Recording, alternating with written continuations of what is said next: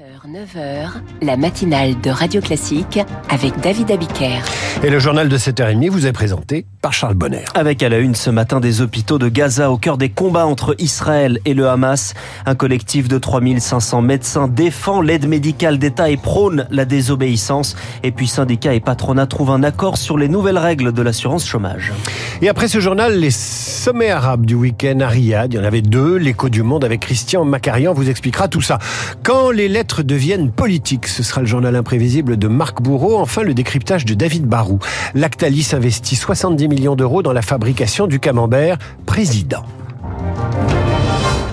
Et à la une, le cri d'alerte de l'Organisation mondiale de la santé. Son secrétaire général qualifie de grave et dangereuse la situation dans l'hôpital Al-Shifa. C'est le plus grand de la bande de Gaza, privé depuis trois jours d'électricité et d'eau.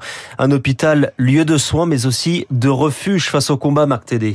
Depuis la France, le médecin humanitaire Raphaël Pitti attend de partir pour Gaza en contact régulier avec ses confrères de l'hôpital Al-Shifa, désormais quasi paralysés. Ils sont sans électricité, sans eau.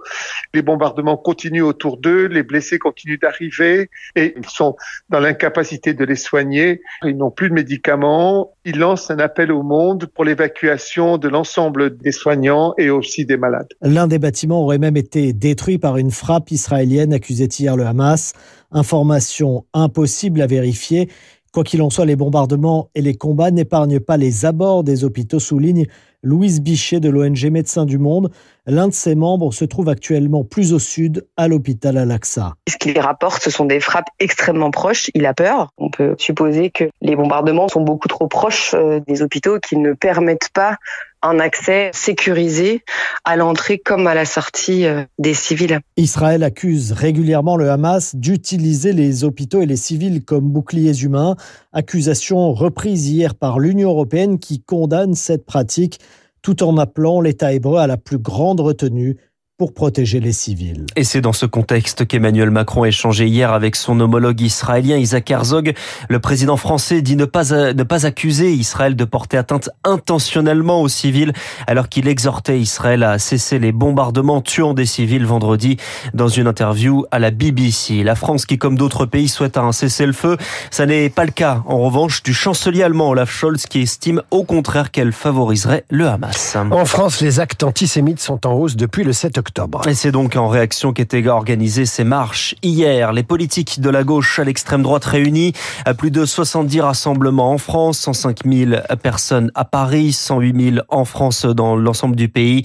Emmanuel Macron reçoit d'ailleurs les représentants des cultes ce matin à l'Élysée. Ce 7 octobre qui réveille aussi les souvenirs des victimes du 13 novembre 2015. Huit ans après, des hommages sont toujours organisés. Depuis ici aussi, des attaques ont encore eu lieu à l'image du mois dernier, à Arras, la mort de Dominique Bernard, cet enseignant de lettres. Pour Arthur Desnouveaux, rescapé du Bataclan et président de l'association Life for Paris, en huit ans, aucune réflexion n'a été menée moi, j'ai toujours pas vu de réflexion de fond sur pourquoi est-ce qu'il y a des milliers de jeunes français qui ont été prêts à rejoindre la Syrie. Pourquoi est-ce que on est capable de radicaliser des gens uniquement avec Twitter et des messageries Telegram? Qu'est-ce qui fonctionne pas dans notre société pour que ce soit si facile de convaincre des Français d'aller tuer d'autres Français qui leur ont rien fait? Je ne vois jamais un politique s'exprimer dessus. Il reste toujours sur le cas particulier du dernier attentat et qu'est-ce qu'on pourrait encore une fois légiférer sur le sujet pour que ça n'arrive plus. Quand on est malade, on s'intéresse aux causes de la maladie maladie et pas uniquement à ses symptômes. Donc clairement, huit ans après, on a ce sentiment très lassant et très navrant que derrière l'usage de l'émotion, il n'y a pas grand-chose comme réflexion. Arthur Desnouveaux avec euh, Julie Droin. Le Pas-de-Calais se réveille encore euh, les pieds sous l'eau et les prochains jours ne devraient pas améliorer la situation car les précipitations ont repris dans la soirée et continuent toute la journée. Les écoles sont fermées au moins jusqu'à demain dans 279 communes. La vigilance orange dans le Pas-de-Calais est maintenue tout comme pour le nord, la Charente-Maritime et la Vendée. Un militaire tué lors d'un exercice à Pau, Mathieu Gaillot, 30 ans, est mort sur un camp d'entraînement dans un accident lors d'une manœuvre d'engin. Membre du 4e régiment d'hélicoptères des forces spéciales, ce capitaine allait devenir père. Et une tribune rebelle pour défendre l'aide médicale d'État. Un dispositif de santé publique pour les sans-papiers dont le Sénat a voté la suppression. L'Assemblée nationale doit encore se prononcer, mais avant le vote qui aura lieu en décembre, 3500 médecins s'engagent et signent une déclaration pour prôner la désobéissance au nom du serment d'Hippocrate. À leur message, c'est de dire que leur porte reste ouverte. Supprimer l'aide médicale d'État, l'AME, c'est une aberration, dénonce Jérôme Marty, président de l'Union française pour une médecine libre. C'est une faute majeure. C'est profondément inhumain que de classer les hommes et de dire lui mérite d'être soigné, lui ne le mérite pas. Ce médecin basé près de Toulouse continuera de soigner gratuitement et donc à ses frais ses patients sans papier, car en plus de la déontologie médicale, cette obligation de soins relève aussi d'un enjeu de santé publique. Si vous supprimez l'AME, ces gens-là auront des pathologies évolutives et donc la possibilité de contaminer toute la population. Prenez le cas de la tuberculose qui avait quasi disparu de notre pays et qui commence à réémerger. Est-ce que les politiques qui s'imaginent supprimer l'AME s'imaginent aussi prendre le métro à côté de tuberculeux extrêmement contagieux? Reste enfin l'argument économique. Patrick Pelot est président de l'association des médecins urgentistes et pour lui, abandonner l'AME engendrerait davantage de coûts. Par exemple, l'hypertension artérielle. Admettons qu'en fait, elle signale le début d'une maladie rénale et que le malade se retrouve finalement en insuffisance rénale. Comme on aura tardé, il faudra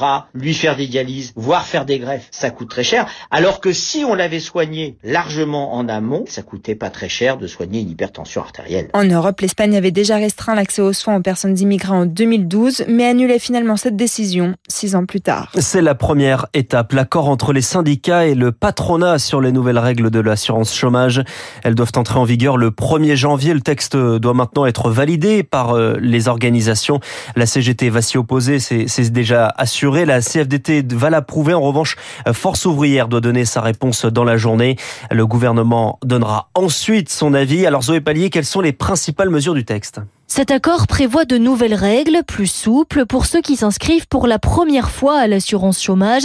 Pour ouvrir des droits, il faudra avoir travaillé 5 et non 6 mois pendant les deux dernières années et la durée minimale d'indemnisation de ces demandeurs d'emploi est prolongée, elle passe à 6 mois. Principale revendication du patronat, la baisse des cotisations figure bien dans le texte à hauteur de 0,05%, c'est moitié moins que ce qu'espéraient les représentants des entreprises.